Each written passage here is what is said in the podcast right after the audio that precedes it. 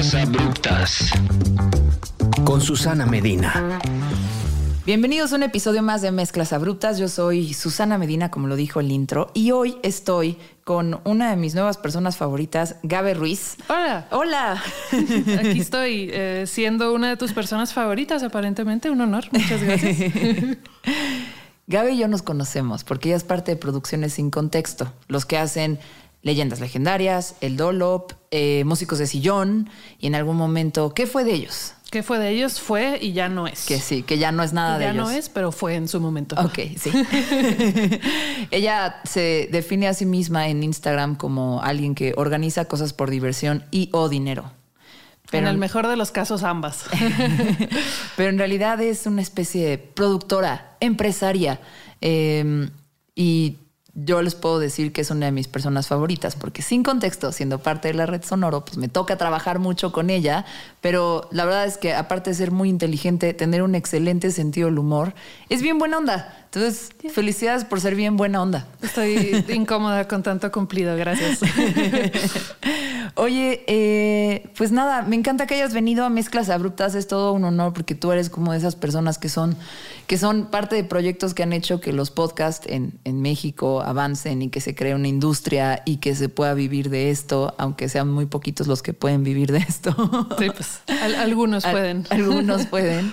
Eh, pero bueno, la verdad es que me da mucho gusto que estés aquí porque Mezclas Abruptas es un podcast nuevo. Es nuevo, sí, tiene que. Este va a ser el episodio 18, 19, ¿no? Ok. No, chequen ahí qué número le puse. Eh, Está bien difícil llevar la cuenta. Yo también de, que, ah, cabrón. y sí, como que pues creo que te voy a hacer muchas preguntas sobre la industria, sobre la historia con leyendas legendarias, con el Dolop eh, de Sin Contexto, eh, porque sé que tú eres la que jala muchos hilos por ahí para que las cosas sucedan.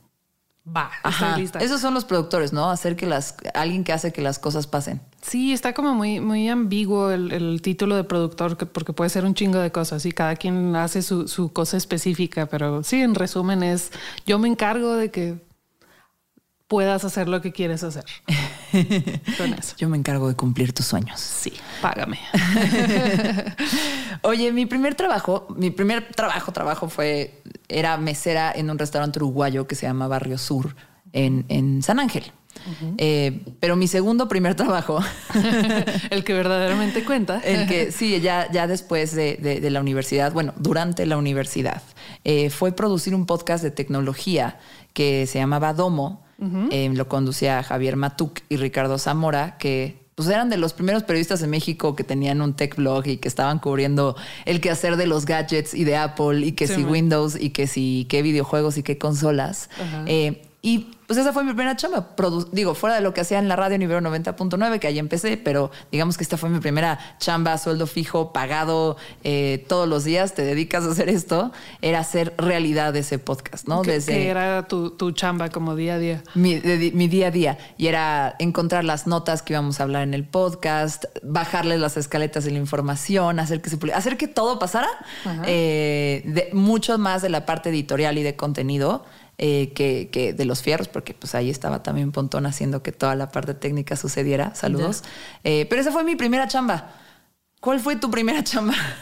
sé que hay una historia muy entretenida detrás de eso. Ah, primera chamba, en teoría, Ajá. Eh, mi papá me enseñó a, sol- a soldar. Ah, quería pasar un verano en casa de mis tías en, en Chihuahua porque tenían alberca y yo quería pasar el verano allá. Mi papá de que, ay, ay, pues sí, ¿con qué, con qué dinero? Y yo, pues dame. Y, ah, pues trabaja. Y yo, pues dame trabajo. Eh, corte A me enseñó a soldar. y estuve como una hora haciendo cosas. No, no me acuerdo cuánto fue, pero él como que muy, muy hizo hincapié en, a ver, Eso, eso trazó tu, tu futuro de productora y de Tal montar vez. Sí. sí, sí, sí, fue. De- de- cuentan mucho una anécdota de que yo de, de niña le vendía dulces a, a los clientes que entraban al negocio de mi papá. Mi papá tenía un taller mecánico. Ok. Y a mí me gustaban los Skittles, pero mi mamá me compraba de que ah, galletas de animalito, dulces como mexicanos que no le gustaban a esta niña eh, chiple. Entonces me ponía a vendérselos a, a, los señores que entraban a tratar de comprar llantas o no sé, y les daba risa que una lepa de cinco años les quisiera vender una galleta, le compraban y pues empezaba a funcionar. Entonces yo me compraba mis Skittles y llegaba con mi papá así de, Andy, güey, ¿quieres? Te puedo pichar uno y pues les daba muchísima risa. Y, pero ya trabajo, trabajo, uh, híjole. um, empecé... Eh, creo que ya puedo decir esto, pero eh, uh -huh. mentí sobre mi edad para empezar a trabajar en, en Dipping Dots, muy glamoroso. Ok. En un centro comercial. Dipping Dots eran los helados, esos de bolitas. Ajá, las bolitas. Espectaculares. Deliciosas. Sí. Siempre era así como de, oh no. Uh, a veces tenías que. Um, nos comíamos mucha de la nieve. Era ¿no? una experiencia en la boca. Uh, sí, y todavía sueño con los de, de, sandía que se ven como a nerds. Mm, delicioso. Sí. Uh, pero trabajo ya dentro de esto. En realidad, eh, empezar con Sin Contexto y con Leyendas fue la, la, primera vez que estuve trabajando en esto. O sea, yo estudié música. Bueno, intenté estudiar música. Estuve, fui chelista algunos años, estuve en orquestas y como que siempre me había llamado la atención el mundo uh, auditivo. Me, me, metí un par de cursos de, de, ingeniería en audio, en cosas así. En realidad aprendí cosas, pero nunca lo aplicaba tanto como hasta que empezamos a, a trabajar en cosas de, de, late night con Badía, donde pues ya me tocó empezar a organizar y empezar a, ver que me gustaba organizar. no, no, sabía esa parte de tu historia. Sé la parte del call center. También ese fue, mira, me la salté, pero sí estuve en call centers algunos años y memoria selectiva. Hoy sí. uh, es muy terrible trabajar en call centers, eh, pero yo estuve en algunos que no eran tan horribles Ajá. y uno de ellos eh, era yo le rogué a mi supervisora que me quitara de los teléfonos y me pasara chat porque podía estar escuchando música todo el día sin que me interrumpieran. Entonces mm. me ponía ocho horas al día como por un año, dos años, no duré tanto ahí, sí. eh, me ponía así de que, a ver, no sé nada de bossa nova y me ponía a buscar canciones de bossa nova, así como que cuáles son las clásicas y cuáles son sí. las buenas. Tenía una biblioteca de playlists así perfecta en Groove Shark. Ok. Y Groove Shark se murió y Groove se Shark llevó... era el que tenía el tiburón. Sí, sí. el naranjita, Ajá. así como con el tiburoncito. Sí. Era, era mi favorito por mucho, pero porque bueno, le dediqué no, El nombre dice Groove horas. Shark, pero me acordé, me acordé del logo. Sí, sí. Qué burra soy. Ajá. Murió Groove Shark y con él mis horas y horas de trabajo, pero... Uh, creo, creo, que le, aprendí más en, eh, sobre música en ese call center que en la, que en la carrera, pero... Pues sí, es que en realidad es, siempre he sido como medio todóloga. Le, le, he tenido trabajos muy extraños y de todo saco como algo. Oye, ¿no fue en el mismo call center que conociste a, a Lolo?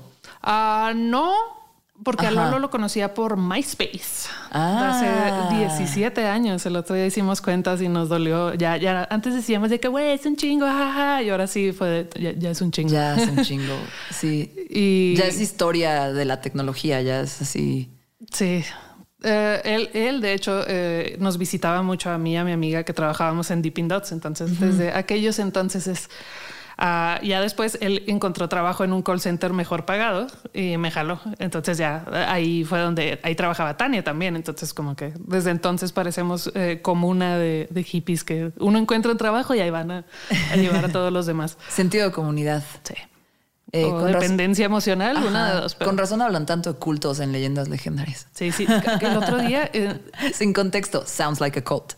Estamos muy cerca. Fuimos a Xcaret hace poco y traían unas túnicas que se veían deliciosas. Y yo de ay, ¿qué les parecerían unos uniformes para sin contexto? Y todos, Gabe, culto. Y yo, pero son de lino y todos, mm, ok, ok. Yo siento que tendrían que ser, ya cooperando con el culto, yo siento que tendrían que ser unos overoles como es que no has visto estas túnicas se veían ¿Sí? deliciosas y le preguntaba a todos de que sí está bien chido el uniforme y todos es el mejor día de mi vida okay. está, es perfectamente cómodo ayuda con la humedad hay brisa por donde por todos lados sí, sobre todo Chihuahua, los vatos ¿verdad?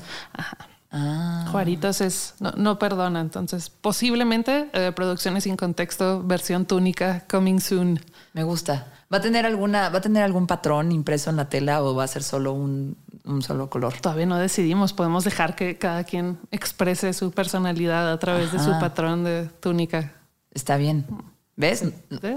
Hay, hay, hay, libertad de expresión en ese sí, culto sí, no, sin no. contexto. Es un culto cool, no como los otros cultos. Oye, em, como que, bueno, después de lo del call center, sé que empezaron con el late night de, de Badía y que de ahí las cosas evolucionaron, hicieron leyendas legendarias. Ahorita me cuentas todo eso y, platicamos un poquito más a fondo de cómo empezó y luego qué se transformó y a dónde va. Eh, pero la primer cosa eh, que quería como comentar contigo es que muchos imaginan como la parte cuando escuchas podcasting y trabajar en podcasting, como que todos piensan en la parte glamurosa, en el frente, en la cara, en lo que ves. Lo veo mucho como si hablas de fútbol, piensas en el que mete goles, ¿no? Nadie piensa en el defensa central. No, nadie piensa en el güey que les compró los vuelos. O sea, sí, totalmente. Exactamente. Entonces, pues en la industria del podcast hay, hay muchísimo que hacer, ¿no? Está fuera de los guiones, la producción, la parte editorial, eh, los ingenieros, el que edita, el que publica, el que está haciendo el marketing, ¿no? El que está buscando las marcas y, está buscando vender espacios para poder vivir de eso. Eh, hay muchísima gente haciendo todo eso alrededor. ¿Tú cómo explicas tu rol en leyendas legendarias? Aparte de comprar vuelos. Y bueno, en general, en Sin Contexto. Ah, en Sin Contexto apenas como que lo estamos desarrollando. Está mucho más este ya uh, como pues desarrollado, qué estúpida me oigo. Ah, en, leyendas, pues como al principio en el late night éramos uh, Badía, Lolo y yo como eh, el núcleo y luego empezó, entró Borre, entraron otras personas como de escritores y éramos ocho idiotas haciendo el trabajo de 40 no teníamos el salario para pagar eso. O sea, todo eh, Late Night con Badía fue a través de, pagarles con chela. Literal, fue de cáiganle si pueden y si no pueden, entendemos porque no les podemos pagar. Sorry. Multiskills tenías que tener. Ajá. Entonces Lolo estaba en, en, hacía ingeniería de audio, hacía con él este microfoneaba todas las bandas, yo hacía booking, yo hacía como floor manager y luego después eso fue Tania y como que fuimos eh, cada quien calando qué nos gustaba más. Y ahora que ya uh, tenemos otro tipo de proyectos, nos da la oportunidad de, ir llenando los roles conforme los vamos encontrando. Entonces, en un principio yo era todo lo que no fuera el hacer el podcast en sí, o sea, Lolo hace este hacía audio, o sea, él se encargaba de todo lo técnico, de que, qué micrófonos queremos y cuáles y cómo y este esta consola y se graba así, se graba así en este formato, se sube, se edita, todo eso era Lolo. Badía era guion temas, todo eso. O sea, ambos reciben como ah, feedback. Si les puedes decir de, oye, esto está, ¿por qué no le hacemos así? O sea, se me ocurre este tema y los dos como que lo aceptan, pero en realidad es decisión suya 100%. Y yo era eh, todo lo que tenía que ver con el mundo exterior de leyendas, de que ventas, el hosting, el uh, qué va a pasar con el estudio, quién va a venir a trapear mañana, ese tipo de cosas. Entonces de ahí fue como muy, eh, no, no, me imagino mi rol si no se hubiera desarrollado a la par de ellos dos en, en específico, porque yo ya conozco 17 años a Lolo, tengo toda la vida trabajando con él en, cosas creativas, hemos estado como en cuatro bandas juntos, eh, ya sé cómo trabaja, ya sé cómo eh, funciona, yo sé que ese es su área y él se encarga, yo no me meto. Badía igual, tiene su área de que yo qué fregados le voy a llegar a decir de magia, caos y sigilos, así de que no, you got that, buddy. Y pues me di cuenta que había un, hueco de organización, es de, ok, sí, muy padre lo que estamos haciendo todos, pero si no se ponen de acuerdo, hijos, pues no, no funciona. Entonces de ahí fue saliendo el... Eh, mi, mi descripción, no, es que no soy productora, soy más como manager, pero no hay una nomenclatura tal cual en, el mundo de podcast y pues en la industria, eh, sobre todo en México, que sigue siendo relativamente joven, pues todavía no. Yo nomás digo que soy el, adulto en el cuarto, el, portero entre leyendas y el mundo real, ¿no? El mundo exterior. me encanta, me encanta toda esa explicación. Oye, ¿qué es lo que más te gusta hacer? O sea, ¿qué es lo que más placer te da de, estar en Sin Contexto? Ah, no voy a mentir. Em, está padre el, Si un día no tengo ganas de trabajar y no hay nada urgente, digo, ah, día libre. Esa es mi parte favorita. Por tu parte favorita es jefear. Sí, pero no, me gusta el... el, libertad de tiempos, pues. el, yo puedo decidir qué hacer, cuándo hacer. De repente me dan ganas de trabajar en las noches y me pongo a hacerlo y al día siguiente tengo libre o... Eh, como que trataba mucho de mantener una línea entre mi vida personal y, y mi vida laboral, pero pues Mm, siendo un poco más flexible al respecto, eh, me ha funcionado mejor que, tener un horario y ser así de... Ah, pero también me gusta mucho el, cuando las cosas se organizan solas, de que puedo encontrar la manera de que dos problemas se resuelvan a sí mismos o se acomoden, es, es como mi droga favorita. Ya. Prefiero eso, así si me pagaran exclusivamente en ese sentimiento, aquí estaría. Productividad, matar dos pájaros en tío. Eficiencia, sí, paz mental, sí. Exactamente. Nos parecemos un poquito en eso. Sí. luego, te, es una historia muy larga, luego te la platico de este de el eh, los chicos tienen como de, ah, nos nominaron a, los premios de Spotify y ellos se emocionaron porque significaba algo para él. Yo me emocioné porque metía nueve personas al backstage y nadie se dio cuenta, pero eran dos personas que habíamos quedado porque yo no le hablé. Porque la historia, pero me, emocionó más eso que, que la nominación, ¿no? Te emocionó resolver problemas. ahí, ahí está este señor que se llama el libro que es pues ya sabes, un poquillo de superación personal de uh, the, Subtle Art of Not Giving a Fuck. Ay, lo tengo y no lo he leído. Ah, pues léelo, te va a gustar mucho. Yo sé, todo el mundo me ha dicho. Badia me lo regaló, así que este te va a gustar mucho y así. Eh, sí, fíjate que te, te, va a ayudar mucho, ¿verdad? No, pues, o sea, sí, Mark Manson se llama el autor. Eh, yo lo compré porque todo el mundo decía que había que comprarlo y así lo tuve ahí en mi, en mi, en mi librero mucho tiempo. Yo estoy en ese punto de vida, entonces este es el empujón que necesitaba. Exacto, pero, pero creo que te va a gustar un poco por la practicidad y la forma en la que él ve la vida y los problemas, ¿no?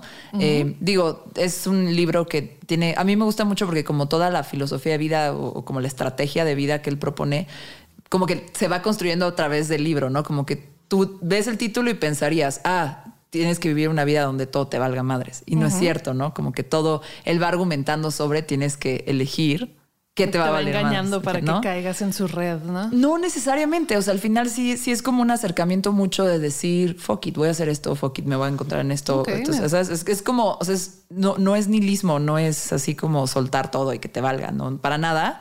Em, es, es como angular mucho donde pones como tu mirada y tu foco. Em, entonces, parte de lo que él dice, que ahorita me hiciste recordar, es que la felicidad es resolver problemas.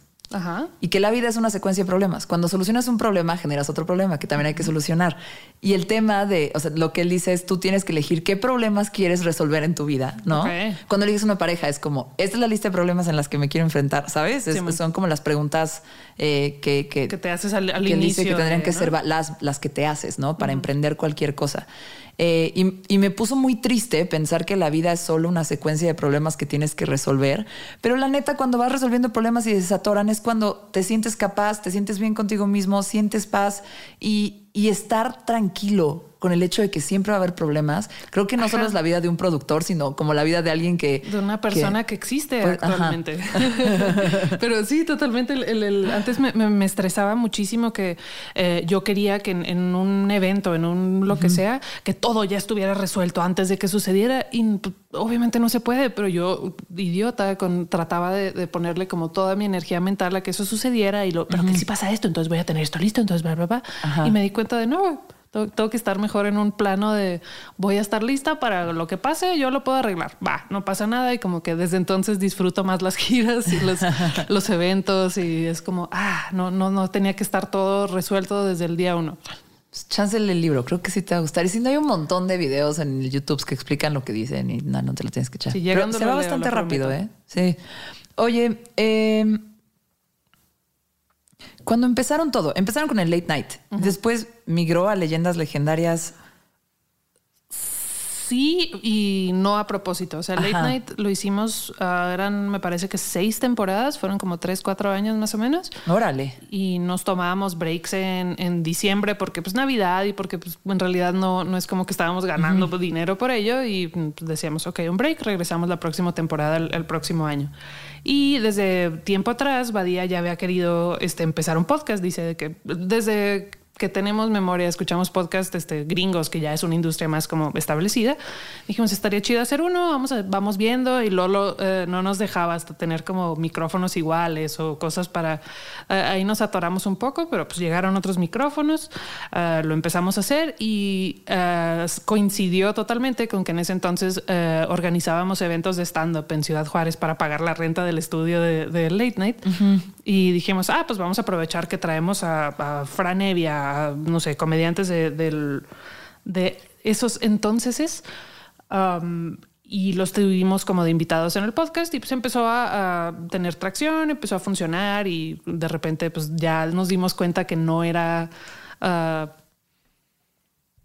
no valía la pena uh -huh. el seguir haciendo el late night porque era algo súper local por definición, no había manera de, de, como extenderlo en un formato que pues ya no estaba funcionando, nos tomaba mucho tiempo o pues dijimos vamos a explorar esta otra cosa, el late night ya nos enseñó los, lo que nos tenía que enseñar y, uh -huh. y pues, le seguimos, entonces no le, le, tenemos como mucha nostalgia siempre de que ay el date night, y, uh, pero no, no nos arrepentimos de haberlo, de haber hecho ese cambio. Ok.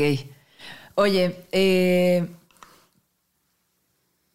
cuando empezó Leyendas Legendarias ya como podcast, ¿ustedes se imaginaban dónde iba a parar? No. ¿No? No, o sea, literal, al principio decíamos que era una manera de... Tengo que hacer la nota. Leyendas Legendarias es un podcast donde hablan de crímenes, eh, de terror, de eventos paranormales y todo lo hacen desde un ángulo de comedia. Y es bien raro porque te da miedo y también te da risa y luego te da risa, te da culpa que te dé risa cosas que son tan horribles, te dan miedo y eso da más risa eh, y es bien padre leyendas legendarias. Sí, sí, es, es parte de, eh, mucha gente, o sea, los gringos ya habían hecho esto, o sea, true uh -huh. crime y comedy juntos ya existían, pero se me hace la cosa más mexicana del mundo, como que reírte de la muerte y siempre hemos sido muy de que, ay, la, la, la calaca y ese tipo de cosas como que funcionan perfecto. No, no sé por qué no, sea, no es más común que exista ese tipo de tono cuando hablas de esas cosas. En Estados Unidos está Last Podcast on the Left.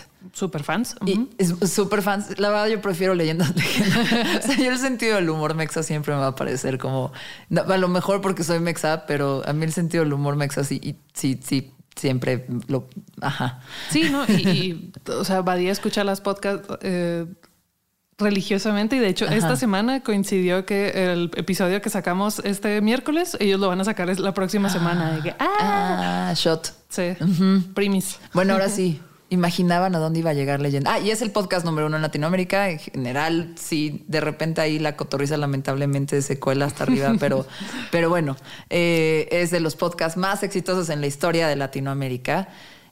Sí, no. Ya que digo eso, sabía, se, iba, se imaginaban eso cuando empezaron. Claro que no, jamás. nunca, la intención nunca fue de que vamos a hacer esto para ser famosos sí. y vamos a que crezcan los números y uh, en lo absoluto. Y creo que es parte del, del, éxito de que es genuino que a esos tres idiotas les gustan esos temas y te lo platican con ese mismo entusiasmo y pues a la gente le gustó. Y mientras no le movamos mucho al, al, al centro de por qué es lo que funciona, no, no veo por qué deberíamos de dejar de hacerlo en algún momento. Oye, y ahora que han construido a toda una comunidad macabrosa, creo que ese es otro factor ahí como de culto que tiene sin contexto, el que tienen masas de gente que lo sigue. Sí, próximamente túnicas a la venta.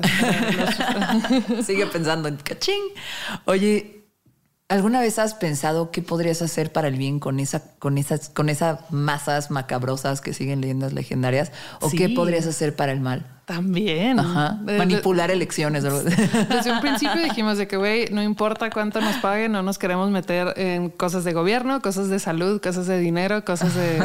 como que, no, si, uh -huh. si no es algo que tú uses, que tú hagas, que tú creas 100% así con fe absoluta, que es algo que tú defiendes, va pero fuera de eso no, como que por lo mismo de no queremos meternos y no queremos como uh, algo que, que, pasó mucho en, en, pandemia o poquito antes de pandemia es de que la gente se juntaba por Zooms o, o en bares antes de pandemia a ver el episodio nuevo y así hay, eh, nos hemos enterado de, de, parejas que así se conocieron o que se casaron en un show de leyendas o cosas así ah. como de uh, sí, sí, sí podríamos usar esto para el mal, pero no se me ocurre en qué ahorita, dame unos minutos. Y para el bien. También. también. O sea, también en, en, en, el Halloween antepasado o el pasado hicimos un, un live stream y, y costaba 66.6 pesos el boleto. Y mucha gente en, como el grupo de Facebook ponía de que Ay, me encantaría ir, pero pues no voy a poder y que uh -huh. se diviertan. Y gente de que, hey, yo compré 10 boletos y se los dono a las primeras 10 personas que me manden una, un selfie sonriendo. Sí, ahí está. O como que solitos eh, se fue haciendo una comunidad que nosotros no les dijimos que hicieran eso, no les pedimos uh -huh. de que, hey, nomás Perdón, como que no, no, no aguantábamos mucho el que estuvieran de, insultando, que estuvieran de que picándole a la gente y solito se fue quedando la gente que lo hacía por buen pedo y no de ahí surgió la gente uh, se, salían todas las partes buenas, no necesariamente el, cagapalos que está ahí. Uh. Oye, ¿cuál ha sido? quería preguntarte como cuál es la leyenda legendaria de hacer, de haber una tu leyenda más legendaria de hacer leyendas legendarias. Otra forma de hacerte esta pregunta es cuál ha sido el reto más grande de trabajar en esto.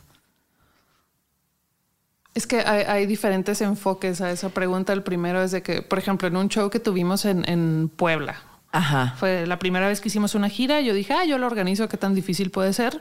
Eh, puede, puede ser difícil.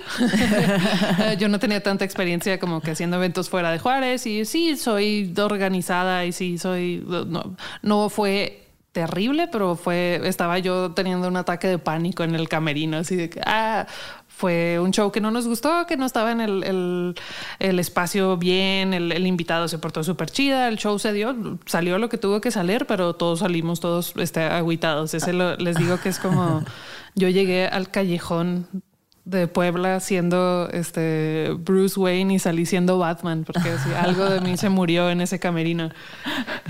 Y sí, o sea, sí aprendí a ser como un poco más... Um, no, no quiero decir ojete, pero sí ser un poco más firme con, con, promotores, con ese tipo de cosas que, que es mi trabajo y no me había dado cuenta. Ya.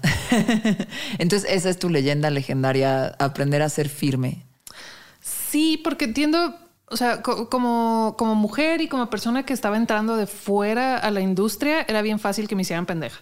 De que, ay, tú no sabes. Y sí, y sí, en efecto, hay muchas cosas que no sé y que no sabía y cada día ese número como que eh, encoge un poco más, pero siempre me ha molestado mucho el, el hecho de que tengo que ser ojete para que me tomen en serio. No puedo llegar y ser amable y decir, eh, hola, necesito esto y esto y esto, para listo, aquí está. No lo hacen de que por favor lo pueden hacer. Sí, no lo hacen de que, eh, cabrón, por favor. Te lo voy a decir con acento de eh, Juárez, a ver si sí. Exactamente. Entonces yo, siempre llego en, modo amable y termino en, a ver, cabrón. Ajá. Y no me gusta que tengo que hacer eso para que hagan las cosas bien, ¿no? Entonces, eh, ¿y crees que eso es muy derivado de, de ser mujer o de como el de la cultura, eh, o sea, mujer norteña es el combo de, sí somos eh, confiados dentro de lo que cabe, de que sí, queremos creer en la bondad de la gente y eso hace que muchas veces no, nos tomen el pelo, pero ah, tontos no somos y mucha gente piensa que, confunde la amabilidad con estupidez.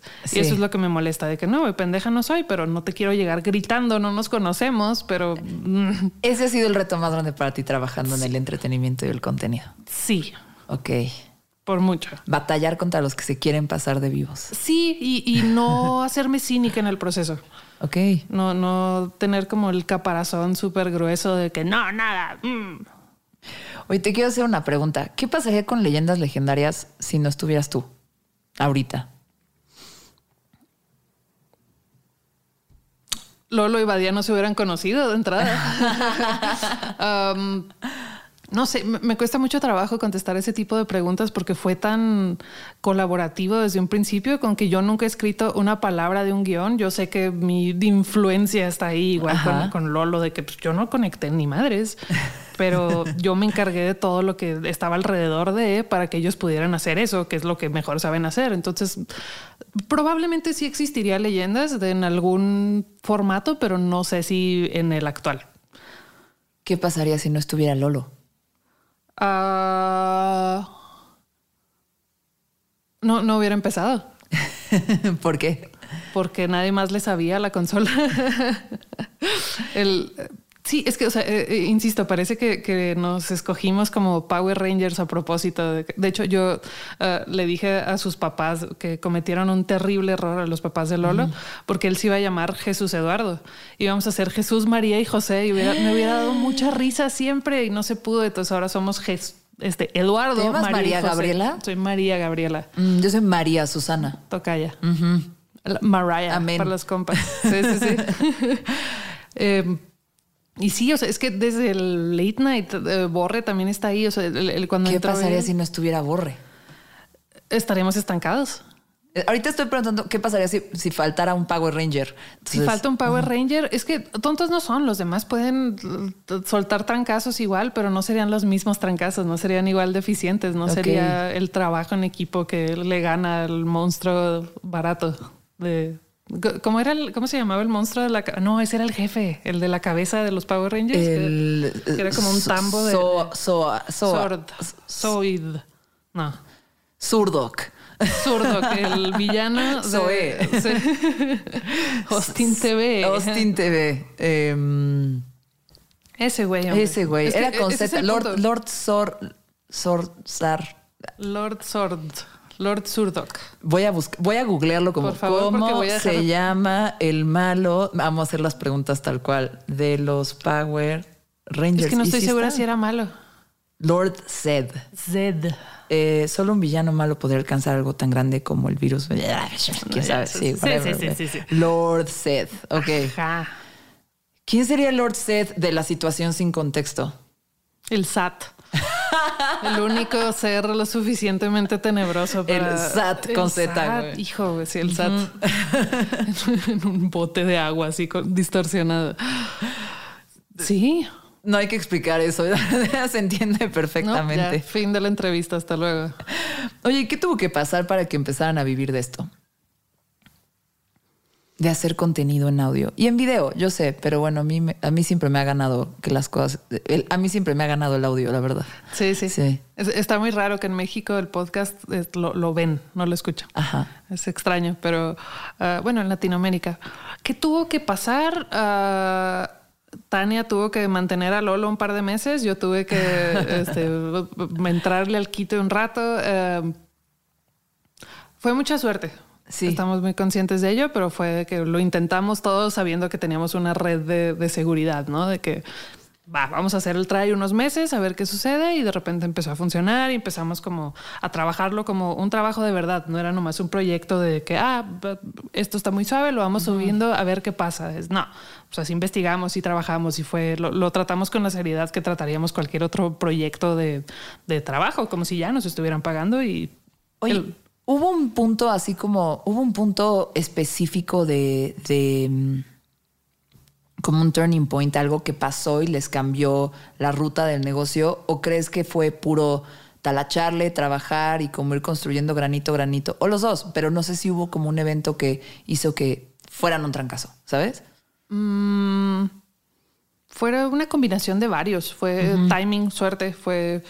Eh, al, al principio, como te digo, teníamos muchos invitados que eran comediantes que ahora son la mayoría de nuestros amigos, este, que no, nos, pr- nos prestaron su plataforma cuando éramos unos pendejos de Juárez que nadie conocía, accedieron a, a ir a un podcast de que sí, sí, sí, Simón, y pues ahora eh, eso fue como que lo que nos sacó de Ciudad Juárez, ese era lo que más nos, nos costó trabajo, porque pues está, la industria está acá, queramos o no, en- acá en la Ciudad de México, en, en otra, aunque sea en, en Guadalajara, en Monterrey, en otros lugares con más industria, en Juárez no había tal cosa, entonces como que era importante eh, que nos conocieran fuera de. Ok. Ah, estaba eso, está. eh, nos ofrecieron comprarnos en un principio y nos hicieron una muy buena oferta. ¿Quién? No, no podemos decir. Sí, Spotify. Spotify. Mi siguiente pregunta era Spotify. Solo Spotify. Les ofrecieron comprarlos. Sí, Ajá. hacer como exclusividad y pues viendo el contrato que era algo restrictivo y que decíamos, ok, pues vimos el monto y fue de wow, ok, este, si esta compañía piensa que valimos, valemos esto, entonces valemos mucho más. Ajá. Fue la, la teoría, nos pusimos a hacer como proyecciones, nos hicimos así, fue, ok, no, sorry, eh, era algo que nos pudo haber servido mucho en ese momento en cuanto a, a exposición, Supervi- a crecimiento, a lo y que a sea. supervivencia. Ajá. Ajá, pero decidimos no hacerlo por no perder el control y cada día nos despertamos así de que... "Ah". Qué buena decisión. Sí, eso es algo que, que me gusta mucho de- del, sobre todo en leyendas que pues, los, los socios somos Badía, Lolo y yo. Eh, nunca hemos tenido un desacuerdo donde no la persona que esté en desacuerdo no cambie de opinión, ¿no? O no sé si lo expliqué bien, pero ah, Nunca hemos tenido un desacuerdo donde la persona que está en desacuerdo no cambie de opinión. O sea, al final los tres terminan alineados. sí, Ajá. exacto. No, todo fácil. ¿Viste cómo hizo así? De uno más uno, sí que. Ok. Como cuando te explican de tu tía, la hermana de Laura, la que está viviendo. Sí, sí, sí. 100 años de soledad. ¿no? Exacto. Eh, ok, entonces, esa fue una gran decisión. Eh, que por ahí va mi siguiente pregunta, ¿no? ¿Qué onda con las plataformas? es que eso está bien raro. O sea, yo, yo amo Spotify. O sea, es mi casita, es mi refugio desde hace muchísimos años. Eh, ahí te va por qué. Cuando trabajaba en radio, yo estaba obsesionada con coleccionar la mayor cantidad de música que pudiera. Ajá. La verdad, Eras de las que te podías a- a organizar así tu, a- tu folder de iTunes Simón, ¿verdad? Simón, y tenía mis discos duros y todo organizado por bandas y todos los nombres de las canciones puestos igual y alguien me pasaba su disco duro, ¿no, señor? ajá, claro, en sí, minúsculas sí, sí. pasaba y todo así, ¿no? Hice todo eso, hice como todo mi registro y lo tenía en una PC que estaba en mi casa, fija. Y un día desapareció todo. Un día no sé a dónde se fue toda mi música. La perdí completamente eh, y, y dije, Nunca más. en mi perra vida me vuelvo a compro, o sea, o sea, en mi perra vida me vuelvo a comprometer con algo que puedo perder así sí, fácil sí. y que es intangible y que además es como qué obsesión tan rara porque realmente, o sea, Era obsesión, sí o lo sea, sí era recuerdo. como eh, ir a, yo me acuerdo de ir a casa de amigos de que ah, ¿puedo- me pasas música, me pasas música y les robaba todo lo que no conociera lo, lo pasaba, lo escuchaba, decía que esto no me gustó, esto sí, esto no, y guardaba, pero igual era una colección. Es muchísimo tiempo y muchísimo desgaste para algo que solo data y que de repente no va a estar. Bye. También lo perdí un par de veces y entiendo el Yo lo perdí, dolor. solo tuve que perder una vez. Yo, yo no aprendí. Entonces, cuando la perdí, yo, yo seguía trabajando en radio, pero ya más bien lo que hice es, o sea, voy a ir acumulando lo nuevo, buscando los discos lo nuevo. Compraba mucho en iTunes, obviamente estando en la radio te pasan cosas, ¿no? O sea, era, era, era normal. Eh, y dije, pero ya, solo lo nuevo, lo que tengo que escucharlo, como hacia atrás ya no me va a complicar. Ya, fine. ¿no? Eh, ahorita colecciono viniles, pero es más por otro rito y otra como Ajá, experiencia voy a poner que... este disco intencionalmente. y Ajá. claro. Eh, y, y me voy a dar un momento. No, sí. y la neta es que, que, pues ya de ahí dejé de coleccionar música y cuando apareció Spotify, eh, me encantó porque fue como un regreso a, a- a como, Spotify fue- tu primera plataforma. o, o sea, sí, digo, fuera de Napster, obvio. LimeWire y LimeWire claro, ajá. pero- Pero, pero como que fue la primera plataforma donde ya de streaming que, que usé y de hecho la usé, hasta- o sea, no tenía cuenta británica, ¿te acuerdas que antes era Sí, así? bueno. O sea, yo tuve hasta que hubo en México, pero a mí me encantó porque como que fue una oportunidad de regresar a, a como mi historia musical. eh, Sin tener que sin hacer el que trabajo, buscar. Sí, ¿no? sí, Claro. sí, sí. Y, y como que me volvió a conectar conmigo. Y, y la verdad es que ha sido mi casita y estoy siempre. Siempre estoy poniendo música, siempre estoy escuchando podcasts. eh, entonces, pues nada, estoy ahí todo el pinche tiempo, ¿no? Eh, obviamente, muchísimo tiempo usé Apple Podcast para escuchar podcast porque siempre fue mi primera chamba, entonces siempre, siempre Te- he sido consumidora. joven. Siempre he sido consumidora, pero bueno, no, al final es como este servicio que me ha dado un refugio, el No, Spotify. ¿no batallaste con el, el pasar de tener tu música en tu, en tu iPod, en tu MP3, a una plataforma de que yo- yo- eso que dices de, de yo no vuelvo a, me, a me encantó perderlo? porque, porque no es mío y ahí está cuando yo quiera y no es y no ya no lo tengo que organizar, lo tienen organizado ellos. Yo- Hago mis contrario. playlists y así, pero pero la neta es que ya me gusta que ya no tengo que hacer el trabajo sucio. O sea, Ajá, pero no yo ya lo había hecho y decía, no, ni madres, yo ya lo hice. Entonces yo cargaba así que me acuerdo que tenía un Walkman anti-skip, que de todos modos era poquito skip, de que sí medio lo tenía que detener. Y cargaba una carpeta de, no te exagero, era como de 80 discos, así que a la secundaria llevaba mi carpeta y ahí sacaba de que no, hoy vamos a escuchar Incubus. Vámonos. Uy, Y- el Morning View. El, el- ¿Viste que cumplió? Ay, acaba de, acaba de subir el, el Brandon algo de que cumplió 20 años, una cosa así. No. El otro día yo estaba enamoradísima de él, como toda puberta Sí. mexicana. Yo sigo, ¿eh? Ahorita en Instagram me está subiendo contenido muy interesante sobre su guapura. sí, sí, mira mi cara, sigue aquí. Sí. No, pero el otro día me puse a ver el de el Morning View Sessions Ajá. y era un lepe con piocha y así se me hacía la cosa más atractiva del mundo. Pero Yo estaba enamorada de Taylor Hawkins, el baterista de los Foo Fighters. Así mal, mal, mal, mal, mal, mal, mal. Era una cosa.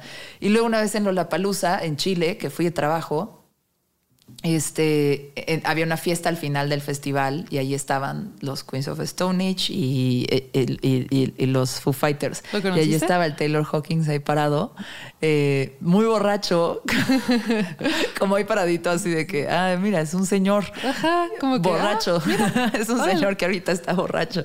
Y dije, órale, ahí está. ¿Se, se murió el crush en ese momento o continuó? Eh, se murió un poquito, la verdad es que se- se- Estaba padre verlo así de hacia arriba. Pues es que de chiquita lo veía así, pero ya también de grande mis gustos cambiaron, la verdad. O sea, a mí me gusta más el morenazo de Queens of Stone Age que Taylor Hawkins, flaquillo Sí. y guarillo. No, o sea, no. Buen punto. Ajá. Sí, yo cambié, evolucioné mis gustos. Sí, sí, sí, mejoraste, Ya, ya, ya hay sabor. Ah, sí, 100%. Eh, ¿De qué estábamos hablando? Se me fue de por completo. Spotify, sí, Spotify, plataformas. Es una casita. Bueno, yo así lo veía y la quiero mucho. Y también es bien raro porque casi en México el 70%, 80% de las escuchas en audio vienen de Spotify. Sí. Ah, es- ahí es un monstruo y, y se siente. Es como cuando tienes que comprar algo a Amazon y no quieres, ¿no? De, Eso me "Ah, pasa con Spotify, no- no Bezos". lo uso. No lo usas. No uso Spotify, nunca lo he usado, lo intenté, de que nos mandaron códigos de que, ah, pues úsalo a ver si te gusta. Y pues mi, eh, yo empecé, te digo, con Groove Shark, fue como que el primero que, que me cobijó con sus aletas de piratería. Y ahí, ahí fue donde sí Navegaste estaban- al lado de, de su aleta. de tiburones con, ajá, de con soleta- canciones mal escritas y o sea sí estaba medio cholo pero Sí. pero dio todo lo que tenía que dar Ah, se me olvidó qué iba a decir pinche. Pues de Spotify, que no Sí. lo usas. Ah, después empecé a usar Google Play Music y me gustaba mucho y luego después dijeron, no, este pedo ya no existe, ahora es YouTube Music y ahora YouTube Music pues ya tenía como seis años de mi algoritmo, de que ya medio me sabe, sha, sha, sha, y entrar a, a Spotify o cualquier cambio de plataforma de cero es muy feo. Es bien difícil. Es muy difícil A mí la Apple Music me costó mucho trabajo porque ya estaba demasiado empapada en Spotify. y Dije, bueno, Ajá. ya, ajá. Entonces yo digo que encuentras un, el uno y ya ahí te quedas. Es como la marca qué de usas leche. entonces? Eh, YouTube Music. ok, muy bien. Hasta ahorita no tengo quejas. Ahora. Me, me gusta que hay cosas que son como ah, canciones que no necesariamente las soltaron como canción, pero alguien las subió a YouTube. Pues ah, el live session de esta banda de no sé qué tanto, lo puedes escuchar ahí y no sé si siga vigente porque hace mucho que no lo reviso, pero en Google Play Music te dejaban subir de tus propias canciones para tenerlas disponibles ahí como en, en la nube. Ok. Eh, De que si tú tienes la versión bootleg del concierto de tal, de que no encuentras en otro lado, lo subes y ahí está. Mm. Eso, eso fue lo que me ganó en su en el principio. Me gusta, me gusta el nivel de nerdez que tienes con, con- con la música.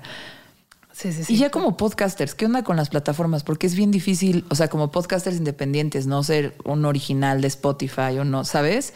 Eh, ¿Tú cómo lo ves? ¿Cómo, jue- cómo, cómo es ese juego con las plataformas de escucha de podcast?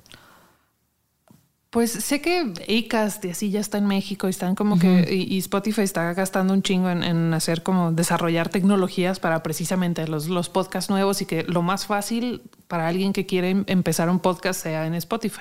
Esa es su, su tirada, ¿no? Como de que ah, nomás le picas ahí y ya nosotros nos encargamos de distribución y bla, bla, bla. Y creo que le falta un poco para llegar a ese punto, pero principalmente Spotify, teniendo la cantidad de escuchas que tienen en México, su funcionalidad para escuchar podcasts apesta, horrible. Es la- así, yo uso un podcatcher aparte y, no, no, no lo aguanto. O sea, me acuerdo, Joe eh, Badía, ah, hubo un tiempo donde Last, last, Posca- eh, Last Podcast on the Left Ajá. Ah, se fue a, a Spotify por un tiempo y va a decir que, ay, bueno, pues baja Spotify y se pone a escucharlo, pero de que no se baja en automático el podcast, no sé, yo, si alguien de Spotify está escuchando eso, por favor, háganme Saludos. caso. Sí, sí, sí. Eh, las funciones de playlist, el, el pedo de que si te quedas en medio de un eh, Qué raro, yo, soy- episodio, yo me, me parece muy cómodo y conveniente. no, no, es que tal vez no conoces la- las alternativas. En serio, es que me, me da flojera explorar las Sí, alternativas. es que muchas Sí. veces es eso, están ahí porque es lo más cómodo y funciona. Sí. Pero ahorita te enseño mi, mi podcatcher y, y tiene como que, ay, quiero escuchar este podcast por una hora en lo que me duermo y luego se apaga para no... Ah. este- Ajá. ¿Y sabes qué? Quiero que el ecualizador levante un poco más las voces porque este güey de este, de este podcast en específico no sabe mezclar. Entonces, shup, puedes ecualizarlo tú eh, de tu lado y hay, hay, hay opciones, Medina, no tienes que vivir así. que, que siento que está bien, voy a explorarlo, voy a intentar aprender. Ahorita te, te No doy estoy el muy- tutorial. Ya si lo hagas o no, yo, Podcast. yo cumplí mi... Oye, ¿y el juego con video cómo es? A mí, a mí la verdad, como creo que una, la magia de quien sabe hacer bien podcast en audio es que no dependes del video para que el contenido funcione. Y eso es algo que, no sé, Joe Rogan hace muy bien. Sí, sí. Leyendas legendarias hace muy bien. Porque Eh, siempre lo hemos pensado como audio, no como sí. el video es un extra que lo pusimos y empezó a funcionar y lo, ah, ok, bueno, pues le ponemos atención, pero en un inicio era de, ah, pues ahí están unas cámaras, apúntalas y fuck it, pero vamos a tomar nuestro tiempo en la, en la mezcla, en la... Y, y como estratégicamente, o sea, ¿qué les aporta hacerlo en video? ¿Cómo, cómo es esa mezcla? O sea, para los que son creadores y no saben si hacerlo en video o hacerlo en audio. O sea, a mí, por ejemplo, me han dicho mucho, hacen mezclas abruptas también en video. Y yo digo, híjole, ya la, o sea, digo, Es produciendo esto sola es ajá. agregar muchísima O sea, talacha estás y tarea. agregando el que tienes que poner tu cámara y tienes que ya, ya, ya, y tienes que editarlo y que el canal y distribución y todo eso. Para nosotros, por ejemplo, pues YouTube monetiza de una manera que podcast no. Ajá. De no más por vistas. No tienes que meter este programa, no tienes que meter este programas, este, Este- publicidad ni, ni nada, ¿no? Sí. Llegas a una cierta cantidad de suscriptores y automáticamente empieza a entrar dinero. Ok. En realidad, al principio sí, eh, en cada episodio eh, sacamos algo que se llama show notes, donde Badía pone, ah, mira, así se llama, eh, estábamos hablando de la Matavijitas y aquí está su cara. Y habíamos como hablado de, lo editamos como que aquí está su cara y dijimos, no, porque luego las personas que lo están escuchando se van a perder de eso y no queremos Sí. que, que eso pase. Entonces, pues en redes sociales subimos esas madres y eso como que los obliga a ir a redes Te sociales. ayuda a construir otra comunidad, ¿no? Ajá. Que también puedes monetizar. Exactamente. Sí. Suenan relámpagos. Pero sí, en, en video para nosotros fue porque ya teníamos el, el equipo ahí, porque dijimos no perdemos nada. Y, pero ahorita, como funcionan los podcasts en México, en Latinoamérica, es de sí, te estás perdiendo la mitad de tu audiencia. Ya. Porque hay gente que simplemente no va a buscarlas en, en, en sí, que audio. todavía no sabe ni cómo. Ya, No. O sea, que, ¿y, y qué hago? ¿Y por qué los, y en qué momento Yo los escucho? busco en Me YouTube siento a escucharlo, es como, no, por supuesto que nunca jamás te sientes en tu sillón a escuchar un No, podcast. ponte a trapear Te vas a algo. Exactamente. Tienes que hacer algo de súper hueva, ponte un podcast. Exacto. Estás en el tráfico, podcast. Esa es mi campaña de marketing. Tienes que hacer algo de súper hueva, ponte un podcast. sonoro. Sonoro. Sonoro. ¿Quién es esa voz? Porque siempre se me hace súper conocida. No, no, no sé. ¿Quién sabe? La Es- verdad, no fui yo. Eso sí, no fui yo. Eh, a ver, ¿qué crees que necesita la industria del podcast? ¿Qué te gustaría que pasara? Estandarización, nomenclatura, eh, uniones. Paz mental, de nuevo. Paz Productividad, mental de efectividad, nuevo, eficiencia. Efectividad, eficiencia. Anillos iguales para todos los podcasteros. Um, Hay que- Siempre se me ha hecho extraño que, que, por ejemplo, en Estados Unidos vas a una entrevista en, en Jimmy Fallon o en algún tipo de, de medio visual y te pagan por estar ahí. Te pagan 300 dólares o lo que sea, pero le pagan lo mismo a Brad Pitt que a la niña que se hizo viral porque canta muy cabrón. Se les paga eso porque pues, estás usando su cara, su, su talento, su lo que sea para contenido. En podcast no se han empezado a hacer eso y ahorita trabaja mucho en forma de intercambio de que hey, tú sales en el mío, yo salgo en el tuyo y se vuelve una manera también no, no monetaria que también me gusta de, de- de apoyar El otros trueque. proyectos, el trueque, muy bonito. Pero siento que luego hay, como siempre, hay personas que se aprovechan. Entonces, que hubiera como un, un estándar podría funcionar. No sé, estoy, eh, creo que la industria tiene que crecer un poco e ir encontrando sus pies conforme avanza. Ok. Pero me gustaría mucho tener en, este, en México como ah, festivales de podcast. Lo mismo que, insisto, estamos en la Prem- frontera. como nos los toca ver- premios, las conferencias. ¿no? Exacto, fuimos a, a Podcast Movement y era el 90% de las personas que estaban ahí eran como hobby. Nomás era de, ah, Simón, yo vengo, yo hago mi podcast y jiji, jaja. No existe ese nivel de como, ah, no, no es tan casual en México. Las personas que están en un, eh, metidas ya en algo de podcast es porque quieren hacer podcast de manera profesional. No es nomás un, ah, voy a hacer, eh, voy a platicar. pues, de- me han dicho amigos. que soy cagado en una, pe- una peda. Ajá. Me han dicho que soy cagado en la peda. Pues Esa sí, ¿no? frase es responsable de un como 30% de podcast en el Sí, mundo. ¿verdad? Es, y bandas, antes eran bandas, ahora ya son podcasts. Ok, va. En resumen, la industria tiene que crecer. Tener seriedad. ¿no? ¿Mande? Seriedad. O sea, creo que eso es par- aparte de eso. O sea, como que creo que todo el mundo si quiere hacer un podcast y en la peda decide que quiere hacer un hazlo, ¿no? Haga, cada quien haga Claro. absolutamente lo que quiera hacer. Así empezaron todos los podcasts famosos y todos los que te gustan. Fue alguien en la peda diciendo, sí, güey, vamos a hacer un podcast. Y alguien le pega y lo hace bien y entonces conecta y se vuelve enorme, ¿no? Exacto. Eh, es una combinación de suerte y talento. Pero sobre todo talento. Suerte es es Sí. 50-50. O sea, sí es muy, es muy cabrón darte cuenta de todo lo que no está en tus manos. Hay personas que están haciendo absolutamente todo bien y nomás nunca va a funcionar. No está en.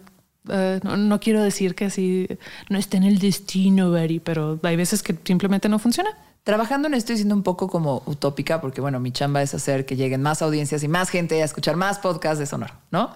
Eh, y crecer esas propiedades y que al final como comunicarlas y que la gente se entere que hay un podcast de tecnología, que hay un podcast de finanzas personales, que hay un podcast de risas, eh, que hay un podcast de drogas, que todos hay un son el mismo podcast. De, todos son el mismo eh, pero, pero, pero como que creo que algo que sonando un poquito como eh, Miss Universo de World Peace, eh, yo creo que lo que le hace falta a la industria es, es, es como profesionalismo.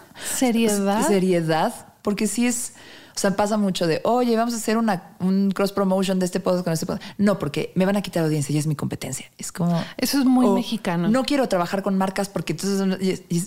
Ajá, pero si no empiezas a abrir esas puertas de esas cosas que sostienen la industria, esto no va a crecer, ¿no? Sí, totalmente. Yo siento que tienen que probar todos los, o sea, como podcasters tienen que probar los recursos que ofrece la industria que están probados en otros mercados mucho más desarrollados que el, mexicano en, términos de audio. Sí hazlo, sí pruébalo, sí ve qué onda, porque si no nos vamos a quedar en el... Y si no te gusta ya dices que no después, pero lo tienes que probar primero. Ajá. Y pasa mucho también. Y probar varias veces, yo también. Buen punto.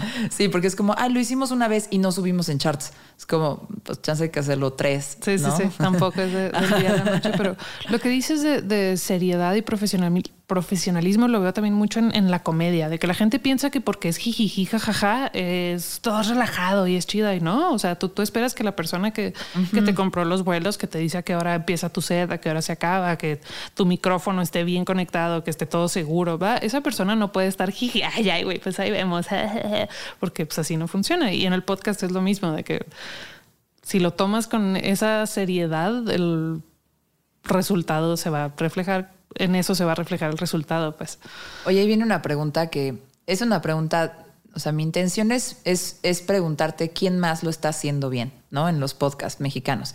Pero en realidad quería preguntarte cuál es tu dieta de podcast. ¿Qué consumes, qué consumes que se ha producido en México? En México, ah, de repente escucho radio ambulante. Ok. Me gusta, eh, soy, eh, me creo como de repente escucho cosas de NPR, tienen muchos como shows de panel. Escucho más podcasts en inglés, la verdad. Soy, sí, yo también. Eh, batallo un poco con, con podcasts en español porque escucho uno o dos a la semana y pues siempre hay uno de los que ya sé que me gustan. Es raro que diga, ay, quiero descubrir un podcast nuevo y escucho de, Conan, escucho uno de una lingüista que se llama Helen Saltzman. Ajá. ¿Cómo se llama? Um, The Illusionist. Ok. Habla de palabras y está entretenido. Es, son, es, podcast para trapear ese, para que veas. Ok. es, yo, ah. yo nacional, o sea, fuera de leyendas legendarias, que, que, que lo escucho para no estar triste. Siempre que digo así como ya, güey, quiero acordarme que la vida es chida. Escucho crímenes. Después se cenaron a la... Sí, sí, sí. Y me río. Eh, pero, o sea, la verdad es que yo tengo como un consumo que, que me gusta estar informada de lo que pasa en el mundo. Entonces... Eso es lo que me, cae mal, no, me cae mal, entiendo que es algo que nosotros también hacemos, pero no, no como uh, contenido principal, que sea nomás un, ay, pues nomás vamos a platicar tú y yo, que, que el contenido es la persona, de que, ah, es que yo soy bien cagado, es de, ok, si ustedes dos que son bien cagados se pusieran a hablar de, ay, hoy vamos a aprender de lo que sea, literalmente. Sería lo mucho, que sea. sería contenido, no solo una plática. Exactamente, pero pues hay veces que tú quieres la plática. Es como con, con, la música, de que hay veces que quieres escuchar música clásica y muy y hay veces que quieres poner a los Venga Boys, son igual de válidos. hay humores para todo. Me encantó los Venga Boys. sí, Aqua. Sí, sí. Oye, eh, o sea, hablando, a mí me gusta mucho en, español hechos en México uno que se llama Tribu Política. Es cuanto que también es de política, pero luego no son tan constantes. Ahí hay un episodio con Poncho Puntual que, que hace ese podcast acá en Mezclas Abruptas. Me gusta, pero me choca que sean tan claramente eh, parciales. Eh, lo, eh, es que no le deben imparcialidad a nadie. Yo sé, pero el café de la mañana de reforma, si es too much, o sea, si es, es muy anti 4T. Y no es que yo esté a favor de la 4T, fíjense que no. Sí, sí, sí. Pero, pero me choca escuchar medios que son tan frontalmente este, ¿Dónde está el NPR mexicano? Ajá, y como que, como que me gusta la neutralidad. Y, y lo que escucho en México son principalmente esos shows, ¿no? De, de, de política mexicana, de noticias, de, ¿sabes? Y, y pues sí, casi toda mi dieta es, es en inglés. Y, y no quiero sonar mamerta porque la verdad es que. No, es, es Lo acabo de decir, yo siempre prefiero escuchar a un mex hablar. Eh, pero, pero sí hay mucho allá afuera. Sí, y, y cada vez hay más podcasts y, y cada vez me entero más de, de- ah, en este que se habla de, de historia y que lo hace un chavo, hay uno en, en Juárez que se llama La Histeria de México, que me parece que lo hace muy bien. Eh, es- hablan de historia de una manera... Ah, la amena. historia de México, sí, Sí. claro. Ajá. muy- sí, sí, sí, chido. pero, pero insisto, es contenido, no es el, el, ay, voy a escuchar al host y a ver de qué habla. Es funcional. Los podcasts que pegan sirven porque te sirven de algo en específico. Te vas con algo. Ajá, te no vas. nomás es- perdiste tiempo, te divertiste escuchando. lo Aprendiste de los niños ferales gracias Ajá. a, a Badía, Lolo y. Exacto. Niños ferales. Es y ya. importante saber los niños ferales, es súper pueden interesante. estar en cualquier momento. Yo hice un trabajo en la universidad sobre los niños ferales. Me Ah, obsesionaba el tema. Sí, sí. sí. Eh, oye, pues una pregunta personal, rara, íntima que te quería hacer. Pero mira, fíjate que pues, uno aprende, ¿no? Que una relación implica trabajo, esfuerzo, tolerancia, paciencia, aceptación, compromiso. y luego trabajar con quien tienes una relación implica, pues, Lo mismo, integrar pero- todas esas cosas desde dos frentes. ¿Cómo le haces? Co- ¿Con K? ¿K? ¿Cómo le haces? ¿Cómo le haces eh, para trabajar con tu novio, el Badía? Es bien difícil. O sea, y, y no lo digo como queja, porque la- las cosas chidas son muy chidas, pero las cosas cuando se pone complicado se pone muy complicado. Eh, eh, como que siempre habíamos, de- desde late night yo era muy tajante con todos de que si íbamos a una carne asada, íbamos a un concierto, a lo que sea, y empezaban a hablar de, ay, podemos hacer este sketch. Yo, "Eh, eh". Estamos en, en modo amistad. Es importante que sigamos siendo compas porque si no nos vamos a odiar y todo. Ya después como que obviamente yo también de repente empiezo a hablar de trabajo, pero pues entre nosotros como que no nos es un cuidamos. esfuerzo que requiere cuidar tu grupo de amigos Sí. y tu negocio. Sí, ¿no? hay veces, Ajá. o sea, es, es, uh, uh, sale siempre, pero siempre es de que no, ahorita no, es mándame mensaje y, y lo vemos mañana, pero qué pedo con esta morra que jaja, juju, y como que es bien importante seguir atendiendo ambas fases de la relación, ¿no? Y hay partes donde estamos hablando de trabajo y empiezan con que, oye, ¿qué onda? No, no, no, espérate, ahorita chamba, espérate. Y no, no siempre es divertido ser la persona que está como regañando a, a sus amigos, pero creo que eso nos ha servido mucho y, y sobre todo en la relación de pareja se vuelve bien difícil como que tenemos una, un, un rodaje largo, una campaña difícil o lo que sea y yo estoy encabronada porque no lavo los trastes, pues tampoco está muy divertida que digamos, como que ha sido un trabajo muy, muy... eh, continuo de los dos. O sea, eh, no, no digo que siempre le atinamos, pero Ajá. ha habido mejora, porque pues tenemos casi 10 años juntos, entonces ya medio no 10 sabemos. el- años. 10 años, ya sé. Y, ¿Y dirías que lo mejor el hack es hacer todo siempre con conciencia? O sea, como que... o- no o- necesariamente. o O, sea, ¿Cuál saber sería? cuál es el propósito de cada cosa que estás haciendo. O sea, pues sí, de- con con conciencia, no. Con propósito. Ajá, con propósito. Ok, buenísimo. Y pues hablar. ¿Hablar? como ah, hago algo que me robé de, Seinfeld, lo hacíamos hace rato que no lo hacemos, pero eh, en el late night organizábamos el airing of grievances. ¿Te, te acuerdas de ese episodio? No me acuerdo. Eh, es como tipo Navidad, Hanukkah, ¿no? no Vamos me a airear nuestros dolores. Ajá. Ajá, y sí. empieza con así, el- este es el airing of grievances. I got a lot of problems with you people. y es justo eso, de que en una, eh, en un como ambiente neutral nos ponemos de que, a ver, güey, me caga que llegas tarde y que va, va, va, así, ah, güey, fuck, sorry, y va, todo se vale mientras sea como polite y nos decimos así, sha, sha, sha, y termina inevitablemente en una peda, ¿no? Entonces como que libamos asperezas, todo Es bien. Crear un espacio donde te vas a decir lo que no te gusta, lo tienes que tomar con madurez para poderlo trascender. Exacto. Ok. Es como que lo decimos de, ok, esto no me gusta. Y yo, ah, fuck, no me había dado cuenta que estaba haciendo eso. Sorry, qué bueno que me dicen. O fuck you, están mal todos. Y lo, eh, sorry, sí, tenían razón. Ha, ha pasado un poco de todo y creo que también es muy como saludable que, que le, le metemos todos. No, no, no es que yo los obligue a hacerme caso, es que todos le meten el esfuerzo a, a mantener la, la relación, ya sea de amistad o de pareja, y, y la relación de trabajo como saludables. Porque todos quieren lo mismo. Sí, La neta es, es, una joya y es lo mejor del mundo poder trabajar con tus mejores amigos. De que nos vamos de, de, gira y estoy con mis amigos y estoy trabajando y me están pagando por irme de viaje con mis amigos. ¿Qué más puedo pedir? Con eso vamos a dejar la entrevista. Solo me falta una pregunta más. Mezcla bruta. Oye, me gustó ese aprendizaje, pero, pero igual y para, para, para cerrar y, y, hacer la tradicional mezcla abrupta del final del programa y hablar de repente otra cosa que no tiene nada que ver. Eh, yo no sabía que tenías este lado musical tan fuerte, no sabía ¿Sí? que, que, que estudiaste música obviamente me contaste, porque el mundo es un pinche frijol, eh, y me contaste que Rich Ruiz, tu hermano, toca en Hello Seahorse, el Bones es mi amigo del Hello Seahorse, también uh -huh. hizo un episodio acá en Mezclas Abruptas, eh, y nada, como que el mundo es chiquito y estás bien, bien conectada al mundo de la música de alguna forma, aparte de ser una atascadota del Groove Shark y del, del LimeWire. me gusta, sí, atascadota del, del, Groove Shark. Del. Google Music. Sí, sí. Eh, para cerrar, ¿qué estás escuchando? Ahorita estoy, uh, soy la señorita boleros mexicanos.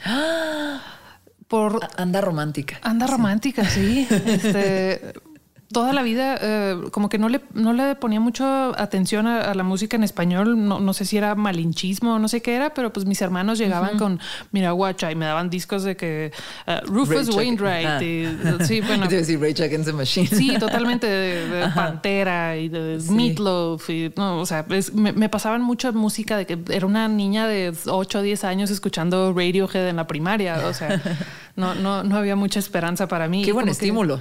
Que, no, al contrario. Sí, bueno, sí, no sé. Nada no, más. no, es queja, pero pues Ajá. nunca en realidad escuché como música en español uh, tradicional. Entonces ahorita estoy escuchando que rancheritas descubrí, bueno, ya sabía, pero no, no había como que captado que eh, Lucha Villa es una cantante de rancheras como uh -huh. del Uh, de la camada de Pedro Infante y así como okay. de Shrew, es mi tía abuela y vive en, en, Camargo. Y yo así, ah, cabrón, me puse a escucharla y eso me llevó a. ¿Es tu tía abuela? Sí. ¿Qué?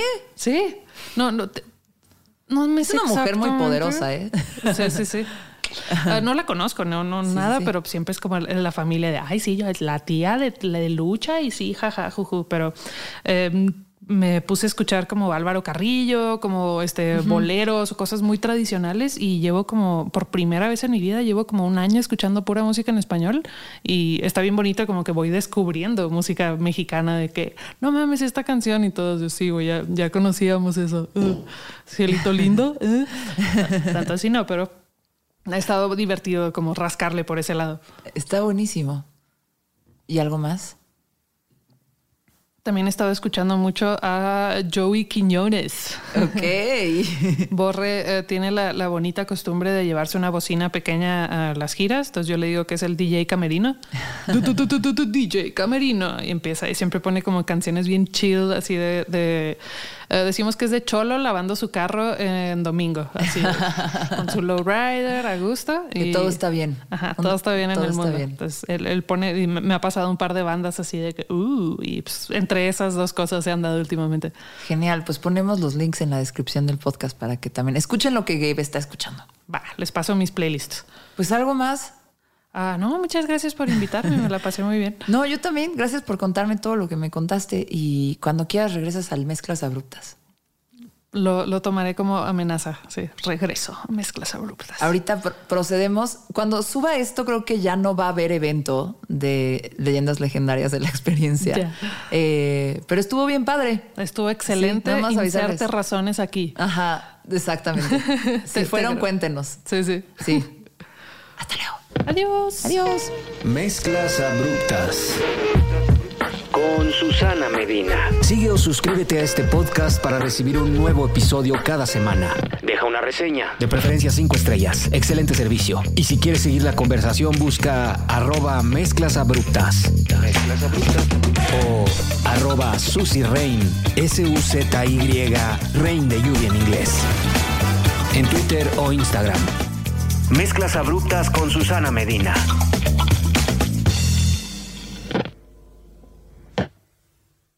Hola a todos, es Dani Di Giacomo, la voz de Deja el Show. Tu espacio para tener conversaciones no convencionales y salir un poco de lo mismo. Todas las semanas tenemos un episodio nuevo, así que deja de aburrirte mientras manejas, cocinas, limpias o haces ejercicio. No te pierdas Deja el Show en todos los jueves. Hey guys, it is Ryan. I'm not sure if you know this about me, but I'm a bit of a fun fanatic when I can. I like to work, but I like fun too. It's a thing. And now the truth is out there. I can tell you about my favorite place to have fun. Chumba Casino. They have hundreds of social casino style games to choose from with new games released each week. You can play for free anytime, anywhere and each day brings a new chance to collect daily bonuses. So join me in the fun. Sign up now at ChumbaCasino.com. No purchase necessary. Group. Void were prohibited by law. See terms and conditions. 18 plus.